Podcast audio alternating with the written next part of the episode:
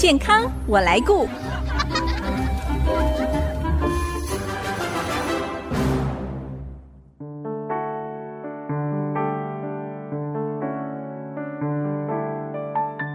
朋友，大家好，我是王淑荣，欢迎收听《健康我来顾》节目，一起关心你我的健康。一进入秋冬，又是流感好发的季节。过去两年，因为新冠疫情严重，大家主动加强自我防疫的措施，连带让国内流感感染的比例降低很多。但是今年的流感疫情似乎有明显增加的趋势，各个医院的门诊和急诊从九月份开始就陆续出现了流感病患，而预防流感并发症发生的最好武器，就是要接受流感疫苗的接种。今天我们邀请中国医药大学新竹附设医院感染科张凯英主任来跟大家谈一谈流感疫苗的相关资讯。我们先欢迎张主任，主任您好，主持人好，各位听众朋友大家好。主任，过去两年台湾并没有流感大爆发的一个状况哦，但是根据中央流行疫情指挥中心表示呢，今年一入秋，这个流感病患增加了蛮多的，可能是因为民众自我防疫的强度降低，比较松懈。嗯，我们确实从今年的大概九月中、九月底，其实从门诊就陆陆续续有很多所谓的类流感病患。嗯，那通常他们来，你会看到就是他会发烧。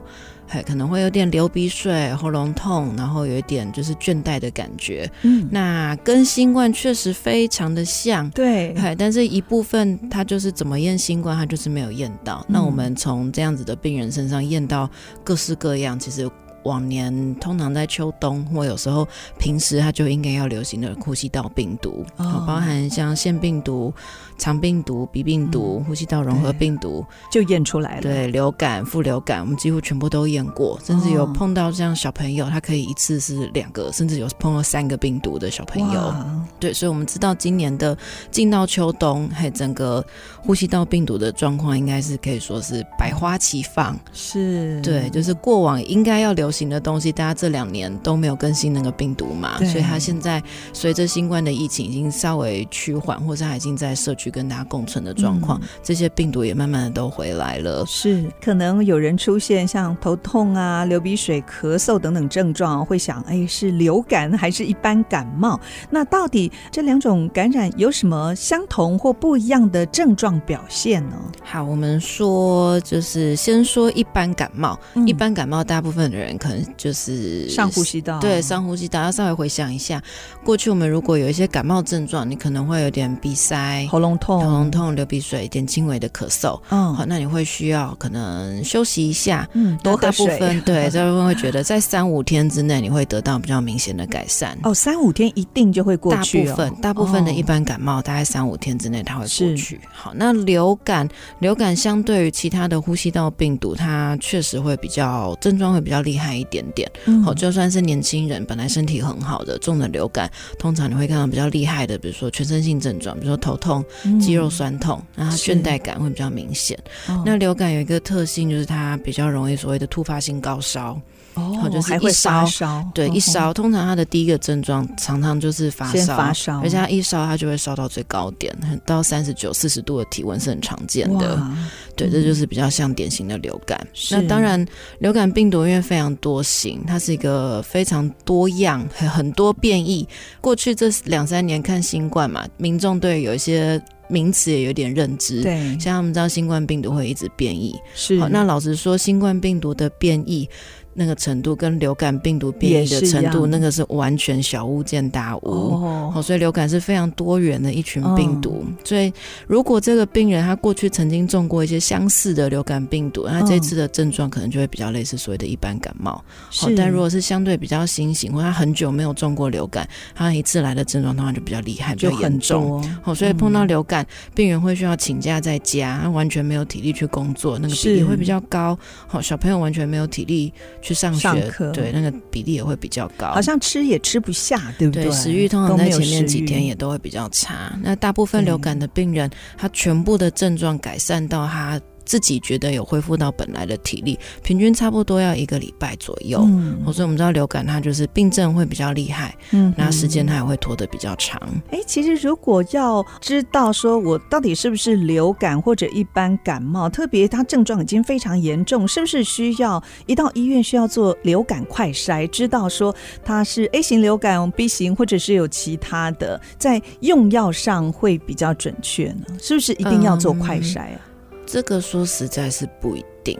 哦，最主要每家医院不一样吗？嗯，应该是说快筛这个工具啊，还、嗯、就像我们现在大家都很熟悉，我们就拿我们今天就尽量拿新冠来比喻好了。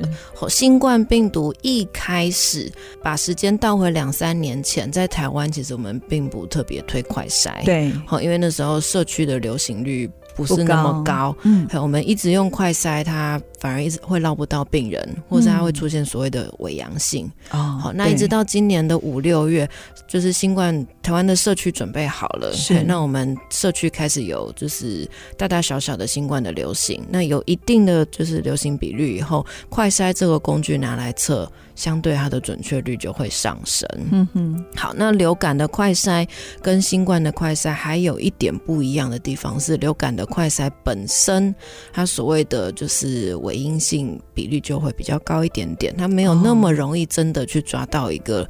流感阳性的病人是，所以医师几乎都是靠症状来诊断。所以我们大部分在真的流感大爆发的流行期，嗯、我们会就是主要是看症状来诊断。那当然背后你会有所谓流行病学的资料。嗯，好大部分的医院，还有或是大型一点的医院，或是有时候像就是中小型的诊所，有时候其实还是可以送一些就是呼吸道的检体。那政府其实有相对在监测的一些方法啦，对、嗯，然后再加上我们的通报资料，所以会看得出来流感是不是真的到了流行高峰哦。所以到了流行高峰，快筛这个东西就是可有可无，就很有可能我们看到的随便看它都是哦。对，那快筛本身也会跟投药不是非常的有直接关系，因为快筛阳性不代表它是一个比较严重的病人哦。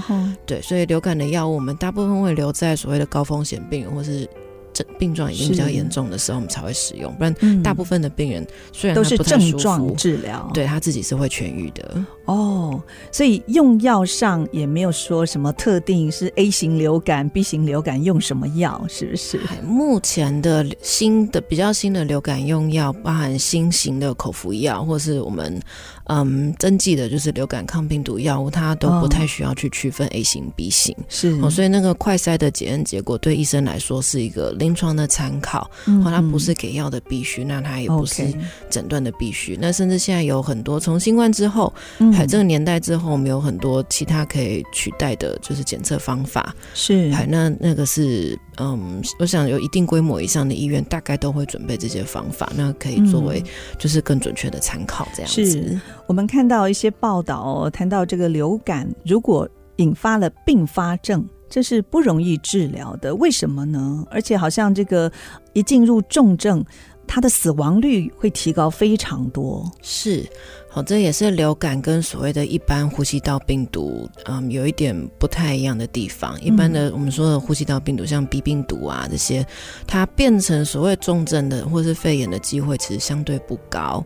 哦，就算是老人家或就算是免疫不全的人得，他就是在并发肺炎的机会也很低。嗯，除了肺炎，还有哪一些呃比较严重的疾病啊并发症？OK。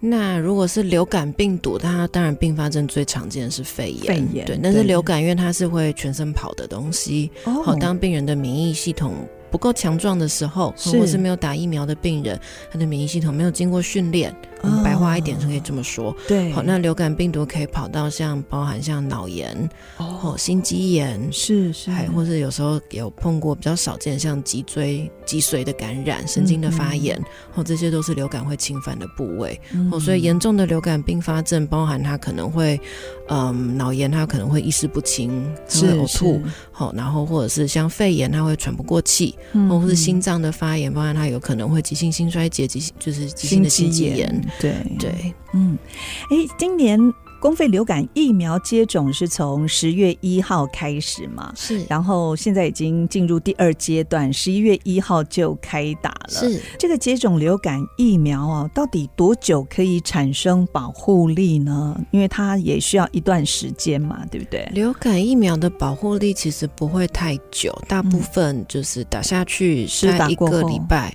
哦，还有其实抗体慢慢就会出来，哦，那这样也蛮快的。对，所以其实蛮快。那现在因为流感到真的变天，嗯、哦，真的变天气变冷以后，那就是流感病毒容易大爆发黑的时间点。夏季流感其实会有，但是不常见。所以。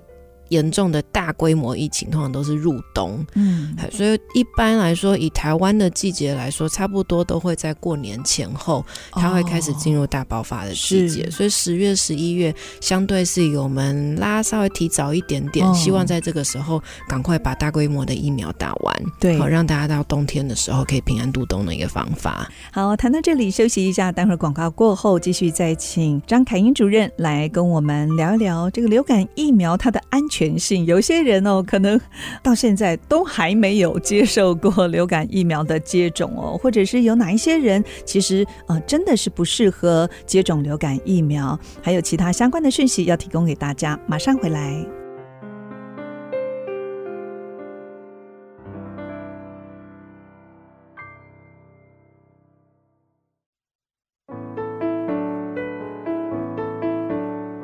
您现在所收听的是 IC 之音竹科广播 FM 九七点五健康我来顾节目，我是王淑荣。今年公费流感已经在上个月十月一号，还有这个月十一月一号开打了。不晓得听众朋友是不是已经接受今年流感疫苗的接种了呢？今天我们非常高兴可以邀请到中国医药大学新竹附设医院感染科张凯英主任来分享流感疫苗相关资讯哦。那继续，我想请教主任。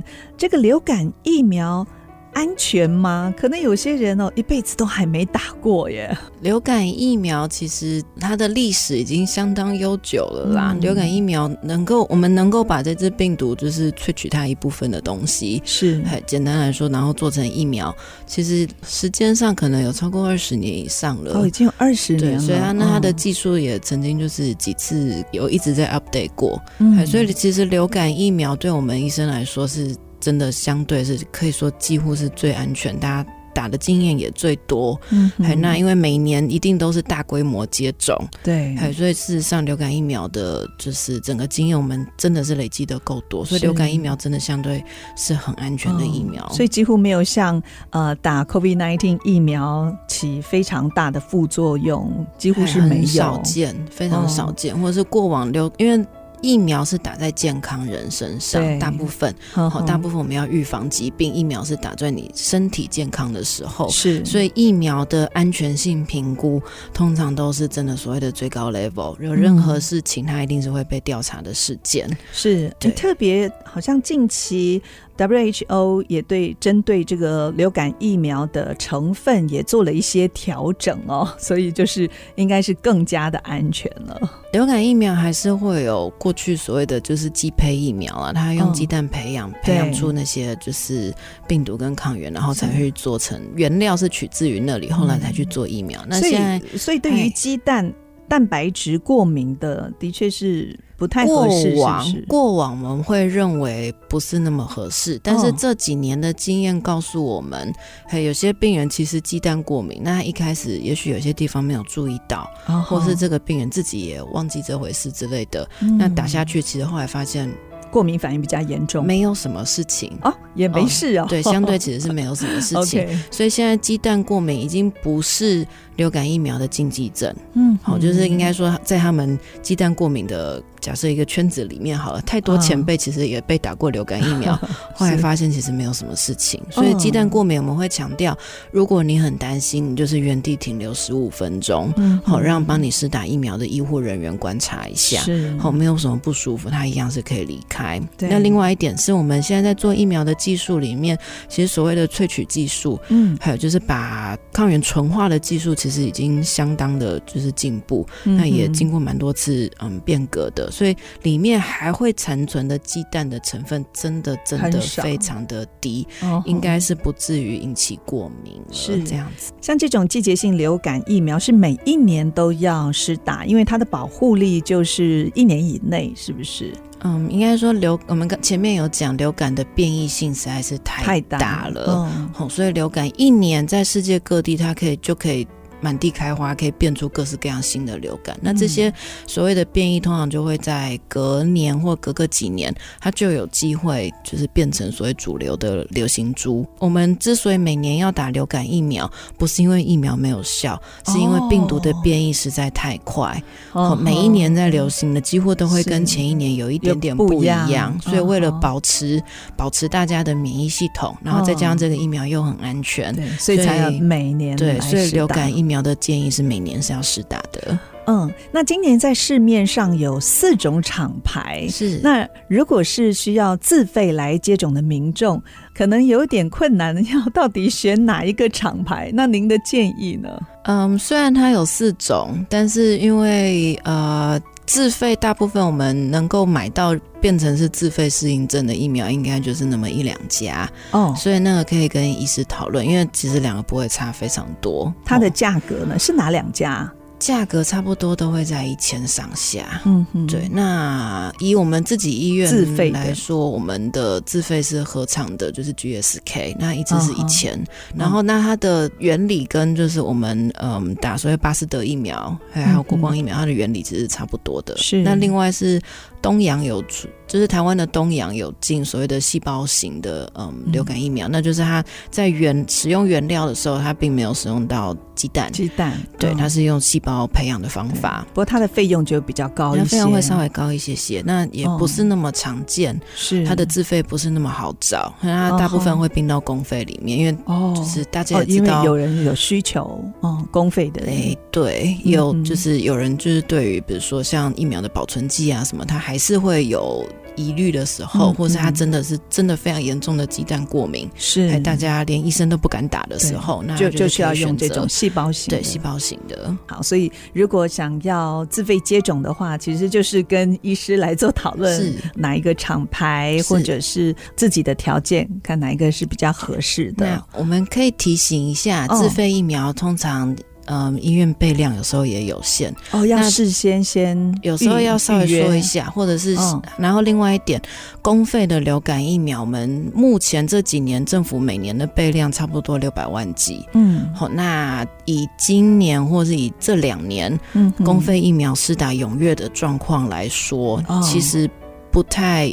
可能不一定有机会到最后，它开放全民施打哦，是有可能在公费适应症的时候，它就会打的差不多了。所以倒是提醒一些民众，哦，如果自身有需求的话，可以提前，嗯，哦，然后来找一下所谓的自费流感疫苗也可以。是是，哎，流感疫苗是可以跟其他疫苗或者是 COVID-19 疫苗同时接种吗？哦，可以哦，流感疫苗因为本身。就是刚说它里面的抗原就是非常非常的少，对，然后它本身也是一个很安全的疫苗。是，我们举我们自己打病人的例子，大部分人打流感疫苗，他就是打的那只手背。当天可能会有一点酸，那当天他可能会有点稍微早一点点，他就觉得想睡觉。嗯、那通常那那一天早上，那一天晚上晚嗯早点睡，隔天早上起来，大部分的病人是已经都没有什么感觉了。是，所以也可以同时间对不对？就打不同手，对，他可以同时打在不同的地方就可以了。哎，谈到 COVID nineteen 疫苗哦，其实我身边也有一些老人家，到现在一剂都没打，快三年了，每天都是关在家里，我觉得真的好辛苦。好可怜，那不晓得主任你有什么建议呢？针对这样子的长者，这样的族群，好，我觉得我们可以从几方面来就是讨论一下这件事情。嗯，第一个，我们自己在临床，因为像我。本人是顾隔离病房，还、哦、有我们确实有很多老人家，他们觉得他们在家里每天在家里，他就等于是很安全，所以他没有出来打疫苗。是，那实际上这波疫情走到这里，也是稍微回顾一下前面我们在说流感的疫情，他都会从年轻人先开始，哦，慢慢他就会传到家里，因为就带回家了。对，就是会有年轻人，他一定多多少少还是要进出家里，或者是大家总有像。嗯，过年过节你会有团圆的需求，对，人跟人的就是家人之间的就是连接，本来就是还有一些很重要的居服员，对，对，有时候也会有长照之类的，对，或是有人有清扫的需求之类的，他多多少少他一定要接触人，哦，或他不可能。永远关在家里，隔离，对，什么都不接触。是。那这一波新冠疫情其实来到这个阶段，那我们确实在临床上看到很多是躲在家里的角落的老人家，这个时候其实被确诊，确诊，那反而是全家最惨的人。对对，他可能前面都没有打疫苗，那他现在一得到，他就是肺炎的厉害，是，或是他解隔离会很困难，因为他排出病毒的能力会很差，嗯嗯，或者是新冠之后其实蛮伤害老人的体力的，对。所以没有打过疫苗的老人家的免疫系统没有经过训练，哦、嗯，他一得到新冠，他全身的体力其实瞬间会退化很多。可是他们还是不敢接受啊，接受这个疫苗施打怎么办？确实，当然是希望他们可以出来。那另外一方面，因为流感季节到了，那今年公费流感其实接种相对算是踊跃。嗯，我觉得有时候也可以鼓励老人家，不然我们来试试看流感疫苗，先接受流感疫苗，毕竟它的安全性很多年，然后他也只要打一针。好好，那如果流感疫苗他们觉得 OK，嗯，还可以接受，或是他打完他觉得其实也没没有多不舒服，对，那接下来就是去跟他讨论看看，那新冠的疫苗，因为现在台湾其实市面上存货应该都算是蛮充足的，有时候可以选项是呃诺瓦瓦斯或高端啊，就是所谓的蛋白疫苗。哦，诺瓦瓦斯，呵呵，对，那是后来从美国进来的厂牌，哦，那它也是蛋白疫苗，它的嗯原理其实。就跟流感疫苗相对比较像，它造成的就是发炎反应也没有这么不舒服，是，嗨，所以这样子是就是可以说服他的一个方法。我们渐进的跟他说，嗯、或者渐进的选，就是相对比较打完没感觉的疫苗，嗨，然后让他们来试试看。嗯、那一方面也会让他们获得保护力，非常好的建议哦。啊，无论是每年的流感疫苗，还有肺炎链球菌疫苗，或者是 COVID-19 疫苗，其实施打的目的呢，就不只是能。能够帮助大家提升个人的整体保护，那对于防范这三种流行疾病的重症也是有非常大的帮助。鼓励大家为了自己跟家人的健康，再忙也要抽空来接种。今天非常谢谢中国药大学新竹附设医院感染科张凯英主任来到节目当中，跟我们分享这么多宝贵的讯息。谢谢凯英主任，谢谢主持人。我是王淑荣，下个礼拜健康我来顾节目再会。